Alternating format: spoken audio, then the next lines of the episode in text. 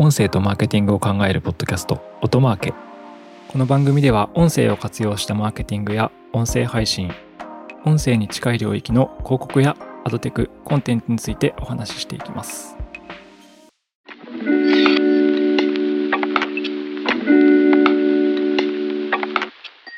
音なるの八木大輔です。今回は、えー、10月27日に公開されていた The Spoken Word Audio Report 2022という、えー、アメリカの音声コンテンツの利用状況についてまとめられたレポートについてお話ししたいと思います。はい。で、このレポートはですね、えー、NPR と、えー、実践リサーチという調査会社によって公開されたものです。えー、NPR というのは、アメリカの公共放送ですね、ラジオの公共放送で、ナショナルパブリックメディアですね。まあ、日本で言うと NHK みたいな存在で、まあ、そこと、まあ、よく、そのリサーチって、あの、音声関連の調査レポート出してる調査会社なんですけど、まあ、そこが、直近1年の、えー、話し言葉の音声コンテンツについて調べたレポートを発表していたのですが、まあ、なかなか面白いことがたくさん書いてあったので紹介したいと思います。ま、このレポートは、あの、スポークンワードオーディオっていうテーマで、まあ、直訳すると話し言葉の音声ですね。話し言葉の音声。なので、音楽とかじゃなくて、トークの音声コンテンツの、使用状況について調べたレポートになっています。えー、調査概要としては、まあ、1年間ですね、調査期間1年間で2021年の第3四半期から、えー、2022年の第2四半期までの1年間で、えー、4118人の回答者に対して行われた調査です。えー、調査概要としては13歳以上のえー、全国サンプルでオンラインとオフラインで行われた調査とのことです。後でご紹介していくんですけど、まあ、面白いことに2014年からの追跡調査なので、ここ数年の変化が書かれていて、えー、興味深い内容が書かれているという感じですね。このレポートの中で特に興味深かったことをいくつかご紹介していければと思うんですけど、まあ、一応レポートの冒頭に書かれている結論としては、えー、過去8年間で音声リスニングにおける音声の割合が45%増加しましたということと、えー、若いリスナーが話し言葉を聞くのに、まあ、いわゆるこうトーク型のコンテンツを聞くのに、まあ、使っている時間が過去8年間で214%増加しましたという結論が冒頭に書かれています。で、この一応スポークンワードオーディオ、話し言葉の音声の、えー、定義としては、まあ、結構端的ですね。ミュージックを外して、え、音声コンテンツから。それ以外の、え、ニュース、え、スポーツ、あとトーク、そして、え、オーディオブックなどが、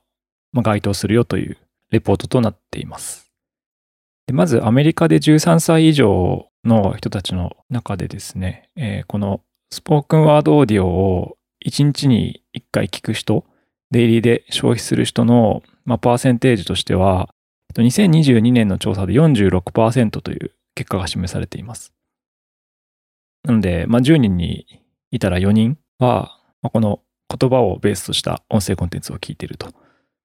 で一応これ3年間の変動が示されているんですけど、2020年、2年前ですね、が43%。1年前の2021年が45%。で、最新の2022年が46%という形なので、まあ、徐々に毎年増えていっているというような結果となっています。よく出てくるのがアメリカのあの、ポッドキャストの利用率みたいなデータなんですけど、まあ、あれが40%とかだったので、約まあ40%ぐらいだという形かと思うので、まあそれより少し多いという感じですね。ただまあほぼ、ポッドキャストユーザーとこの話し言葉の音声コンテンツを聞いている人たちはまあ、重なっているんだなっていうことがここからわかるかなと思います。このトーク型のコンテンツを聞く時間帯のレポートが結構冒頭の方に出てくるんですけど、まあ、面白いのがですね、まあ、一日の中でいつその話し言葉の音声コンテンツを聞いてるかっていうことがグラフで示されてるんですけど、ぜひ普段音声コンテンツを聞くシチュエーションを思い浮かべてみてほしいんですけど、まあ、一番多い時間帯はですね、朝というのが、まあ、ダントツで多いという結果が示されています。朝一番多くて、あと日中時間帯が朝からキュッと9時ぐらいからですかね、落ちて、18時ぐらいまで横ばいで続いていって、これも面白いんですけど、18時台になると、音声コンテンツの利用率ってまたさらに落ちて、で、深夜になるとまた落ちるということです。朝増えて、あと夕方以降減るっていうのも結構興味深いなと思いました。なんかテレビとか見てるんですかね。もう夜帯になると視覚コンテンツに移ってるのかなとか思ったんですけど。もしかしたら働きながらとか、えー、音声コンテンツってながら視聴が多いと思うんで、外で活動している時間帯に、まあ、消費されているのかなと思いました。あと朝の時間に、これ話し言葉の音声特有だと思うんですけど、多分情報収集とかそういった朝一日の始まりのコンテンツとして利用されているということがわかります。なのでこれ音声配信をしている方にとってもすごい、まあアメリカにおいてのデータですけど、ヒントになるかなって思ったのは、まあ、朝ですね。朝公開するということが大事だなという感じです。このレポートで見ると、そうですね、6時台ぐらいから一気に増え始めるので、実はあのコンテンツを公開するタイミング、特にニュースとか、まあコメディとかもそうだとは思うんですけど、朝活動開始するタイミングで新着が届いているみたいな状態が作れると、習慣化とかもされやすいかと思いますし、よりこう長く継続して聞かれるようになるのかなというふうに思いました。はい。で、その後もいろいろ書かれてるんですけど、二つ目に紹介するものとしては、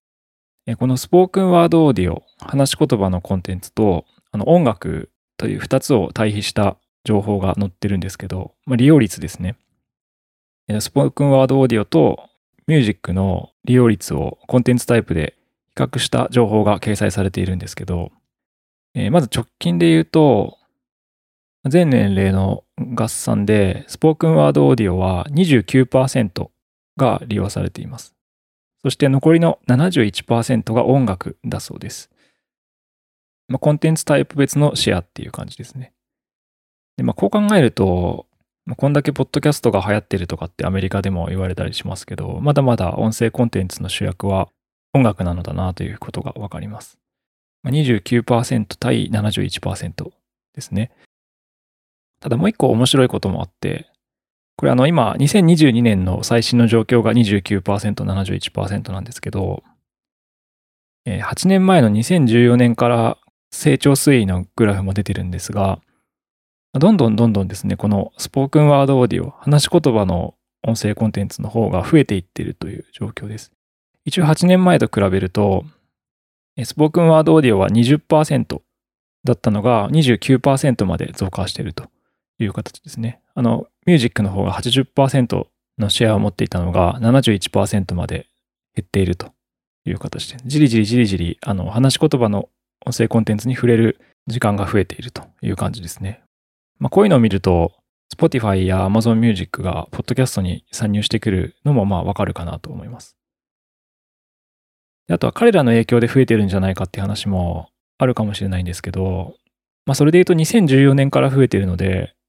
彼らの影響というよりはもともとそういう背景があったのかな。どっちかっていうとまあポッドキャストとかなんですかね。背景があったのかなというふうに思います。要因としてはですね。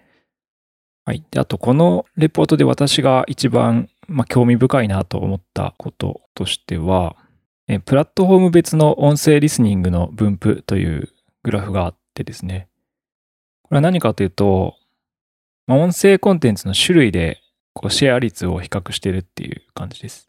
で、何を比べてるかというと、えー、AM、FM のラジオと、ポッドキャストと、あと一つオーディオブックですね。あとはその他に分類されてます。この4つえー、ラジオ、ポッドキャスト、オーディオブック、アザーのシェア率を示しているグラフがあります。これも8年前からシェア率の変動推移が見えるようになっています。まずこの最新の2022年は、えー、AM、FM のラジオが47%、まあ、約半数ですね、半数弱。で、ポッドキャストが21%。そして、まあ、興味深いんですけど、オーディオブックが11%。あとその他、アザーが21%という形です。意外にアザーが多いんですけど、これはいろいろなものを吸収してるんじゃないかと思われますね。なんか衛星放送とか、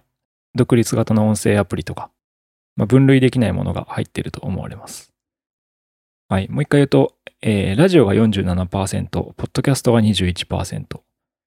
オーディオブックが11%、アザーが21%です。これも何が面白いかというと、えー、ポッドキャストとオーディオブックがどんどんどんどんですね、8年前から比較してみると、ラジオのシェアを食ってるっていうことがここに示されています。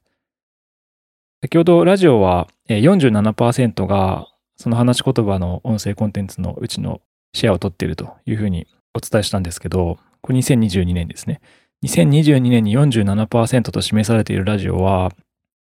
このグラフだと2014年には実は79%のシェアを持っていたという形です。8年前に79%のシェアを持っていたラジオ、残りはポッドキャストとアザーに入ってますが、79%のシェアを持ったラジオは8年で47%まで減ってしまったと。79%って約8割なんで、約8割が約5割になってしまったと。そのシェアを、ポッドキャスト、ポッドキャストはですね、2014年には8%だったと。この8%が2022年に21%まで2倍以上の成長をしているという形で、あと結構興味深いのは実はオーディオブックで、オーディオブックも、オーディオブックって一応この分類調査上だと2017年からアザーに分類されてたものが切り出されているんですけど、なので2014年からの明確な比較はできないんですが、2017年に7%だったオーディオブックもじりじり増えていって、2022年には11%になっているという状況です。オーディオブックは、ちなみに2022年の日本でもですね、え、ー、流行語大賞に選ばれたりしましたが、これアメリカでもやっぱすごい利用率増えてるんだなというふうに感じました。ちなみにアメリカのオーディオブックはシェアの50%以上が Amazon だそうなので、まあ、このレポートに書かれていることではないんですけど、なのでこの話し言葉の音声の11%というシェアの半分の5%近くはオーディブルだろうという推測ができるという感じですね。まあ、このラジオのシェアがどんどんポッドキャストに奪われているっていうレポートはよくいろんなところでも出てくるんですけど、まあ、アメリカ市場でですね。オーディオブックも結構そこに影響してるんだなっていうのは今回思いました。ああと一個触れなかったんですけど、アザーに分類されているもの、おそらくうまくこう、ポッドキャストにもオーディオブックにも入らなかった音声コンテンツも実はじりじり増えていて、先ほどのオーディオブックと分離された2017年が12%だったのが21%に増えているので、まあ、まとめると AM と FM ラジオは、まあ、ポッドキャスト、オーディオブック、あとその他の音声コンテンツによって、えー、じりじりとシェアを奪われているという状況が見え取れるという感じですね。まあ、8年間で約8割が5割まで減ってしまっているので、まあ、この後の調査でもどんどんどんどんどうなんでしょうね、3割とかまで減っちゃうんじゃないかなって思うと、アメリカのラジオ局とかがめちゃめちゃポッドキャストにこう必死になるのもわかるなというふうに思いました。あと年齢別のレポートがすごい面白いことが書かれていて、年齢別の話し言葉の音声コンテンツの利用状況っていうものが現れてるんですけど、まあ、つまり一つ前で話したラジオ、ポッドキャスト、オーディオブック、アザーの年齢別の内訳ですね。3つの層で比較されてるんですけど、まずはまあ、13歳から24歳。まあ、学生から大学生とかですかね。あと、25歳から34歳。これは若手の社会人とかになると思います。あと35歳以上っていうこう3分類で分類されてると、もう明らかにですね、35歳以上はラジオを聴いてるんですよ。これまあ結構年上の人たちが牽引してる気がしますけど、58%。35歳以上は、まあ58%がラジオを聴いてて、ポッドキャスト16%、オーディオブック7%という感じなんですけど、ここからが重要ですね。残り2つの34歳以下の人たちは、ラジオはあんまり聞いてなくて、13歳から24歳でラジオを聴いているのは17%。25歳から34歳でラジオを聴いているのは27%と、35歳以上から比べるとガクッと下がるという形です。でその代わりに、特に若い層はポッドキャストが多くて、オーディオブックとアザーで形成されていると。一番若い13歳から24歳だと、ポッドキャストがまあ39%で一番多い内訳になっているという形です。なので、まとめると、先ほどのまだラジオが約半数の47%その話し言葉の音声の中でもシェアを持っているよというふうにお伝えしたんですけど、実は35歳以上の人たちがその数値を作っているので、これ結構やばいですよね。5年後とかだと、この数値で考えると、20%ぐらいまでラジオ減っちゃうなっていう感じですね。もう明らかに年代層で若年層はラジオ聞いてないんだなっていうのが、これ見るとわかります。はい。ということで、まあある意味、そうですね。テレビとかも同じなのかもしれないですけどね。テレビを日本なんかも若者は見なくて YouTube ばっか見てるっていう、あとま SNS、TikTok とか見ているっていう話があると思うんですけど、あの音声コンテンツにおいても、まあ、同じことが起きてるのかなというふうに思いました。それが示されてたと。はい。ということで、まとめると、話し言葉の音声コンテンツを聞いてる人の割合はま45%増加していて、特に若い人たちは214%増加していますと。ただ、内訳を見ると、特に若い層なんかは、ラジオの内訳はもう20%もない17%とかで、えポッドキャストとオーディオブックが非常に成長しているというのが、えアメリカの話し言葉の音声コンテンツのまとめとなります。まあ、そもそも音楽がこの調査だと除外されているので、若い層は音楽の比率大きいかもしれないんですけどね。かなりデジタルシフトが起きているなというのを感じたレポートでした。まあ、日本市場だとちょっと特殊で、ラジコというフォーマットがあるので、まあ、ラジオをそもそも放送で聞くみたいなことが少なくて、ラジオをアプリで聞くっていう形の聞き方が作られているので、少し事情は違うかなと思いますが、日本でもま大きな流れとしては同じことが起きていくんじゃないかなというふうに感じた次第です。はい。ということで、今回は以上です。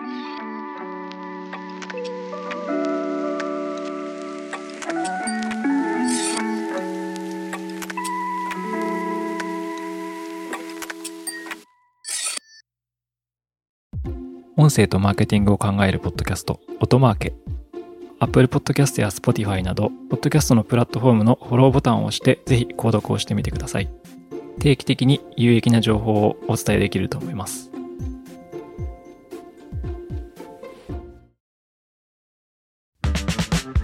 はい、アフタートークです。アフタートークでは私が最近気になることや話したいことを話します。